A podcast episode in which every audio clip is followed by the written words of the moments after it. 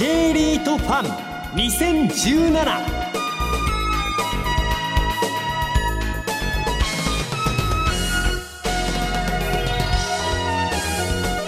この番組は1月28日に東京証券取引所で開催した J リートファンの J リート IR プレゼンの模様をダイジェストでお送りします。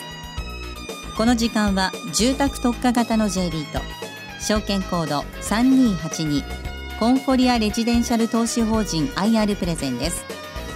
コンフォリアレジデンシャル投資法人の IR 活動の一環としてお送りします。証券コード3282コンフォリアレジデンシャル投資法人 IR プレゼン。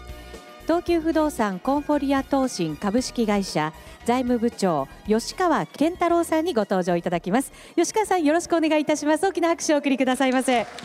よろしくお願いします。え私ども、上場したのがですね2013年の2月ということで4年ほど前に上場した、まあ、リートの中では比較的新しい方の、銘柄といったところになります。東急不動産をスポンサーといたしまして現在資産規模が101物件取得価格ベースで1700億円弱の資産を運用しているというリートでございます。本日はですねぜひ私どもの特徴についてご理解いただければというふうに思ってございます。え、まず、え、私どもの大まかな特徴についてのご説明でございますコンフォリアレジデンシャル投資法人とはというふうにございますけれども、え、私どもの特徴を端的に申し上げますと、え、主に東急不動産がプロデュースする都市型賃貸レジデンスコンフォリアシリーズへの投資を通じて収益の安定と着実な成長を目指す投資法人といったところになります。投資対象につきましては賃貸住宅投資エリアは東京23区中心スポンサーが東急不動産と。この3点がですね私どもの大きな特徴であるといったところをご理解いただければと思ってございます。本日お話しさせていただく内容3つでございます。1つはコンフォリアレジデンシャル投資法人の歩みということでこれまでの我々の実績についてのご説明でございます。そして2番目東京23区を中心とした都市型賃貸レジデンスコンフォリアシリーズへの源泉投資というところございますけれどもこちらは我々あの東京23区を中心に投資をしておるんですけれどもそこのまあ考え方といった部分それとコンフォリアというものがどういったものかといったところのご説明をさせていただきます。そして3点目が東急不動産ホールディングスグループの活用ということで我々のスポンサーがどういった役割を我々の投資法人に担っていただいているのかとこういった部分についてのご説明をさせていただければと思います。我々の上場してからの資産規模の推移等についてまとめたデータでございます。私ども上場したタイミングでは712億という資産規模でございました。これを4年ほど、まあ、時間を経ましてですね1680億といったような数字。これが12月末の数字でございます。こういった状況になっておりまして資産規模2000億をですね2023年程度で目指していくというのが我々の基本的な目標といったところになってございます。え私ども今年の1月にですね公募増資の発表をさせていただいております、え公募増資で8物件、え184億程度を取得させていただく予定になってございまして、えその結果の資産規模が1864億といったような資産規模になる予定でございます2月の2日にですね物件取得する予定なんですけども、ま、ここから1864といったところまで棒グラフが伸びているといったような状況でございます。投資家の方々に2000億を目指すと言い続けてきておったところなんですけどもおかげさまでそこにま手が届く範囲になった射程圏内なんていう言い方を私どもしておりますけどもそういった状況になっているところでございます。稼働率の状況を示しておりますけれどもこちらは95%以上で安定的に推移しているといったところをご確認いただければと思います。まず格付けでございますけれども私ども昨年の3月に日本格付け研究所さんの方から WA- といった格付けを頂戴したところでございます。やはり資産規模が小さいとですね格付けもなかなか上がってこないといったところがあったんですけども我々もま上場してま3年ほど経過したタイミングなんですけどもここで初めて WA- という格付けを頂戴したといったような状況でございます。えーまあ、WA マイナスになりますと日銀の買い入れといったような、えー、対象にもなってくるといったところで、えー、昨今ではですねこの、まあ、格付けを中心に投資をされている、まあ、地銀さんだとか、まあ、そういった方々の買いが入ってきているというのが私どもの足元の動きになっているところでございます。続きまして LTV こちらは、えー、いわゆる借入比率といったところでございますあのリートの場合はあの基本的にはすべて、えー、収益を投資家に分配金として出してしまいますので、えー、新たに物件を買うときは、まあ、投資口の追加発行によるエクイティ資金あるいは、えー、借り入れの資金といったことで物件を取得することになるんですけども、えー、そういった意味では、えー、借り入れ比率が上がらないように、えー、するためにですね一定の範囲でコントロールしているといったところでございます。大体住宅系リートの場合でいきますと50%から55%ぐらいの借入比率の水準というのが一般的というふうに言われております。実はオフィスなんかですと40%台の借り入れ比率の水準でやってらっしゃるところが多いかと思いますけども住宅の場合はですね物件をですね比較的売りやすい、まあ、1物件我々の平均が大体10億から20億ぐらいが、まあ、中心のレンジになるんですけどもオフィスなんかでいきますと50億とか100億とか、まあ、比較的規模が大きくなります。そうしますと、まあ、マーケットが悪くなった時に物件を売ろうにもなかなか売りづらいというのが、まあ、オフィスとかあるいは物流商業、まあ、こういったあたりの特徴であるのに対しまして私ども住宅は比較的ロットが小さいと言われておりますので、えー、まあ換金性に優れているといったところがございます、まあ、そういったところから LTV 水準が若干こう数字を見て高いというふうに思われる方もいらっしゃるかと思いますけども、まあ、そういう考え方に基づいて住宅系リートはやっているというふうにご認識をいただければというふうに思ってございます。続きまして含み益といったところでございます。こちらもまあ我々財務安定性ということを意識しながら運用を行っていくにあたってはですね物件の含み益といったところも一定水準維持しながらやっていこうと、まあ、こんな考え方でやらさせていただいております。上場以降常に10%以上の含み益を維持しているというところをまあご認識いただければと思ってございます。上場したタイミングでの一口当たり分配金こちら4051円という水準でございましたけどもおかげさまで右肩上がりで着実に成長を遂げることができておりまして足元昨年の7月期でございますけども4487円という一口当たり分配金でございました。もうすでに実は閉まっ閉めてしまってるんですけども今年の1月末木曜日ですね、えー、権利付き最終日だったんですけどもこちらでの予想分配金が4510円、えー、今年の7月期と来年の1月期、えー、こちらの分配金がそれぞれ4610円といったことで、えー、おかげさまで、えー、少しずつ上げることができているというところをご確認いただければというふうに思ってございます。えーと、上場時のですね投資口価格実は15万5千円という水準でございました、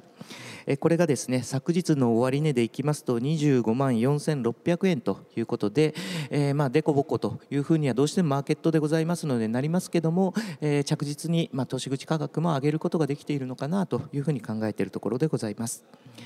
先ほど、まあ、予想分配金4610円というふうに申し上げましたけどもこの4610円をベースに換算した年換算ベースでの利回り水準は3.6%程度といったところでございます。まあ、リートはですね、まあ、裏付けとなる安定した不動産から得られる収益を基礎として、まあ、相対的に高い利回りを提供するといったところが、えー、一つ大きな、え、コンセプトかというふうに思ってございます。え、どうしても投資口価格というのは市場環境に左右される部分でございますので、え、常に安定的というふうにはなりませんけども我々は少しでもまあ分配金を多く出すことによって投資口価格が上昇するような運用を心がけてやっていきたいとこういうふうに考えているところでございます。え、先ほどまあ申し上げた通りなんですけども我々、え、決算が1月と7月の、え、2回決算というところでございます。で今回1月、えー、権利付き最終日先ほど申し上げた1月26日であったんですけども、えー、こちらで投資口を持ってらっしゃった方々、えー、この方々には4月の中旬に分配金をお支払いするといったような流れになってございます。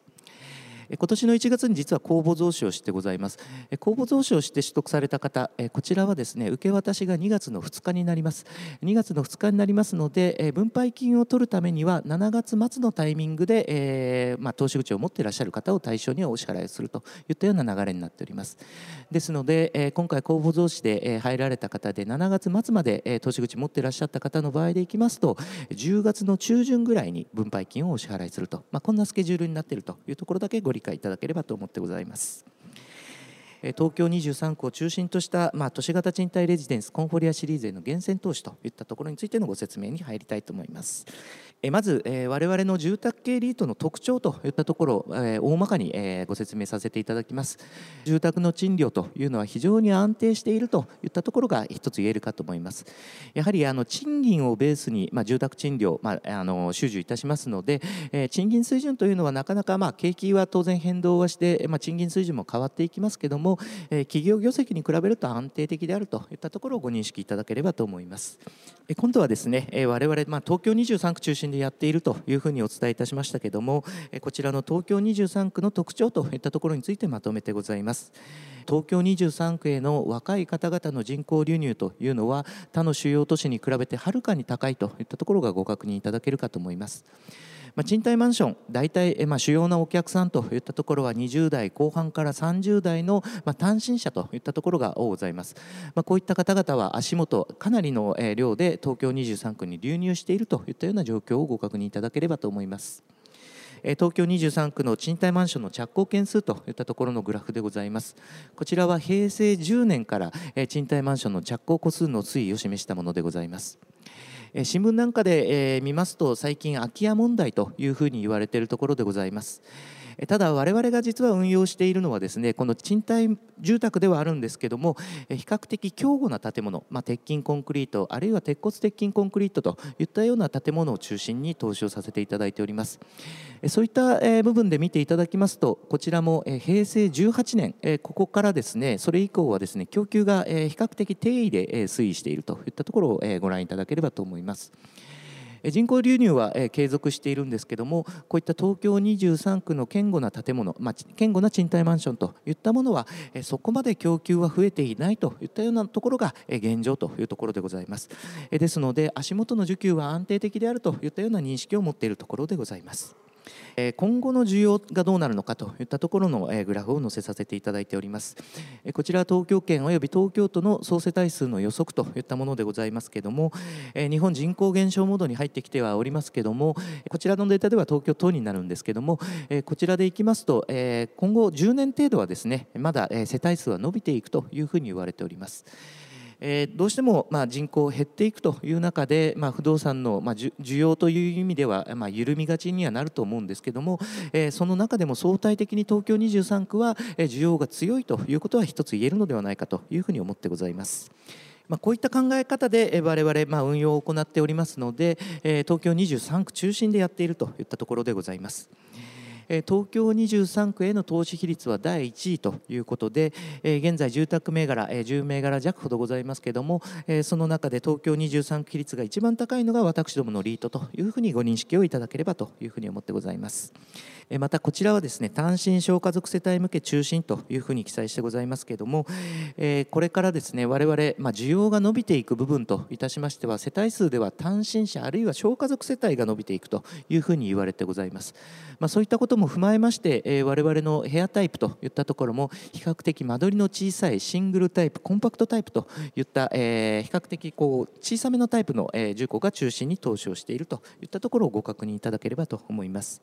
え私私どもコンフォリアレジデンシャル投資法人は、まあ、住宅という賃料が安定した資産で、えー、これからも若年層を中心に人口流入が続くと見込まれる東京23区を中心として、えー、世帯数の増加が見込まれる単身者小家族世帯向け住戸を中心に投資を行うことで、え、分配金を、え、中長期的に安定させていきたいとこういうふうに考えているところでございます。我々のまあ投資法人の名前にもなっております。コンフォリアについてのご説明をさせていただきます、え東急不動産がプロデュースをいたします、え都市型賃貸マンション、えこちらのブランド名といったところでございます、えいくつかコンセプトを設けておりまして、えワンランク高い、えライフステージといったものを味わっていただけるような商品を提供すると、まあ、こんな考え方で運用を行っている賃貸マンションを中心に投資をしてございます。コンフォリアのコンセプトということで、こちらではロケーションクオリティということで立地質といった部分について記載をしてございます。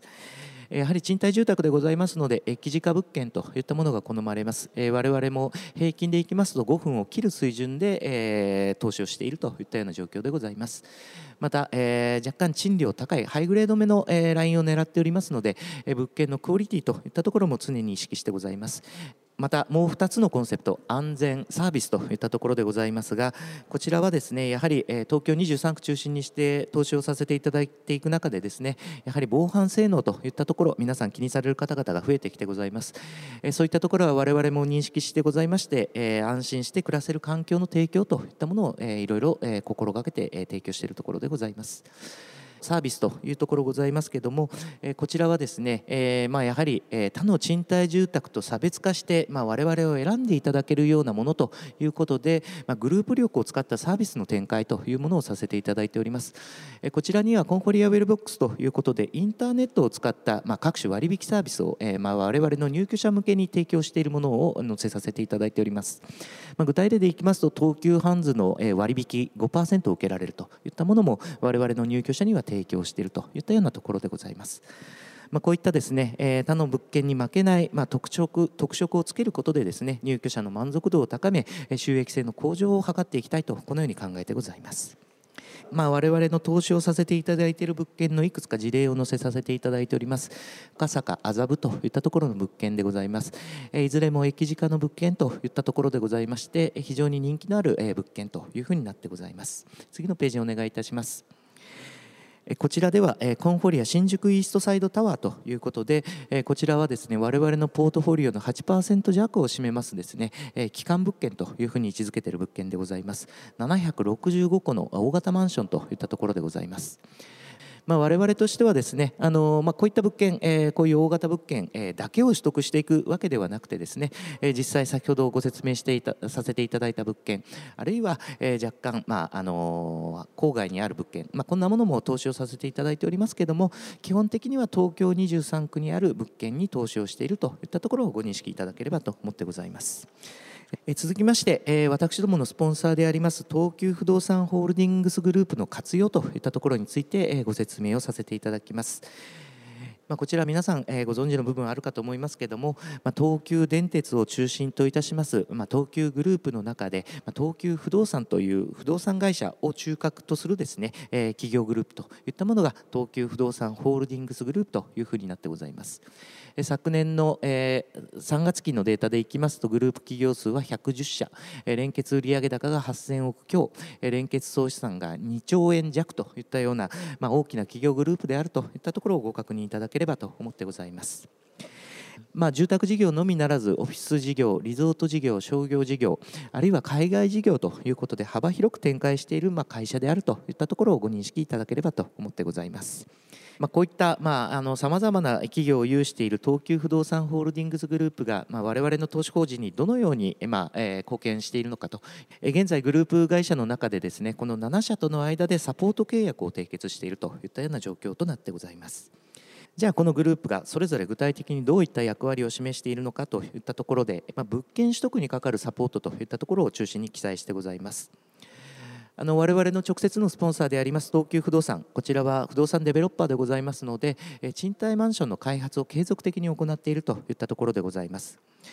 この開発物件を我々組み入れることができるといったところが一つ特徴になってございまして、え特徴として数字で表れているのが平均築年数といったところでございます。9.4年という比較的若いポートフォリオが組めているといったところでございます、まあ、これも開発物件が継続的に供給されてくるといったところが一つ大きな要因になっているというふうに理解をしているところでございます。また、え仲介の大手の東急リバブルというのも我々のグループ会社でございますので、えこういった収益物件の情報提供といったものもいただいているといったところでございます。まあ、開発あるいは仲介物件、え両輪からスポンサーのサポートを受けているというのが我々の特徴になっている部分でございます。我々物件の管理東急住宅リースという会社に、まあ、大半の物件をお願いをしているといったところでございます、まあ、グループ力コミュニケーションをしっかり取りながら運用を行ってございますので安定的に高稼働を維持しているといったような状況をご確認いただければと思います。えー、私の説明は以上でございます、えー、ちょっと駆け足になってしまいましたけれどもご清聴いただきまして誠にありがとうございました。ありがとうございました。ちょっと意地悪な質問していいですか？はい大地震東京直下型とか、もうとんでもない話をお聞きするんですがこういうことに対する対応みたいなものってのはどうお考えですかね？はい、あの他のリートさんも皆さん取ってらっしゃるんですけどもこの大地震になった時にどれだけ、まあ、我々のポートフォリオが既存するのかといったものを、えー、皆さん、えー、数字を取っております、えー、こちらの2.6%といったところが、えー、この数字になります、えー、私どもあの800億の資産を持っておりまして800億の資産のうち2.6%が、まあえー、既存するというところでございます、えー、金額に直しますと大体20億ぐらいといったところでございます。実は手元の現預金、これも数十億あるといったところとあるいは減価償却費が大体年間でですね20億程度出てくるといったところでございますのであのこの建物が損壊してですねお金がなくて潰れるといったようなことはないかなというふうに思ってございます。あとはあの住宅の特徴なんですけども、まあ、そうは言っても分散していると、まあ、地震があってもですね場所によってやっぱり被害はかなり異なってくるといったところもございます。えですので、えー、我々まあ全体で2.6%の既存というところとあとはまあ物件が分散しておりますので一つの物件が、えー、大きく壊れたとしても他の物件で収益がカバーできると、まあ、こういうふうに考えているところでございます。いやあのここまでですねリートさんできちんと作られてたんですね。あのこれ住宅型リートをですね、えー、お買いになるときにお求めになるとき資料の中でこういったところまできちんと出されているリートさんって非常に珍しいですね。ちょっと質問してちょっと感動しましたこの数字を見て。まあちょっと意地悪ついでにという感じになってしまうんですけれども、あのこのリートのすごいなと思ったのは行ったことを確実にやってきましたよね、あの上場した時12年で1000億円。で56年で2000億円を目指しますと、で分配金についてもこういったふうにそれから稼働率にしても当然あの高いものというところがあったんですが全部クリアしてきましたと。でこれで2000億円が見えてきました。それでこの先のところなんですが最後のところで東急グループのお話がありましたよね、はい、で今は住宅だけですと、はい、この先ねあの例えば商業施設の開発が出てましたよね、はい、あとリゾート型ホテルが出てました、はい、あと学生マンションとか、はい、えー、シニア世代のその住宅、でそういった不動産物件の方に今後東急グループのスポンサー力っていうものを使ってそこまでいわゆる複合型的なところまで行く可能性っていうのはあるやなしやとですね、はい、えー、お答えいただける範囲で構わないですけど。はいあのえー、っと今のまあマーケット認識といったところでいきますとさすがにですね不動産価格はやはり高い、えー、高値水準にあるといったところは認識として持っているところでございます。まあ、その中でですね、まあ、あの東京23区で中心でやっていくといったところでいきますとなかなかですね物件買うのもかなり辛くなってきているというところが正直なところでございます。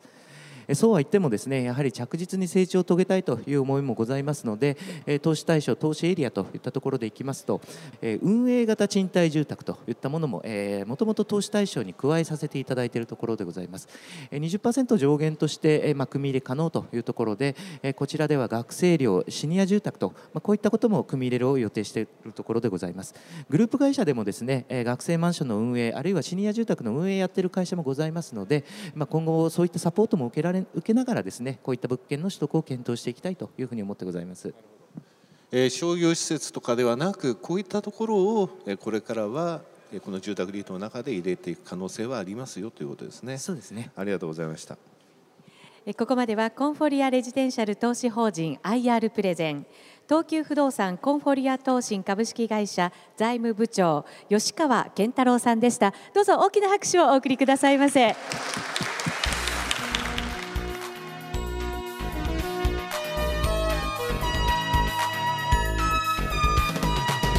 この番組は証券コード3282コンフォリアレジデンシャル投資法人の IR 活動の一環としてお送りしました。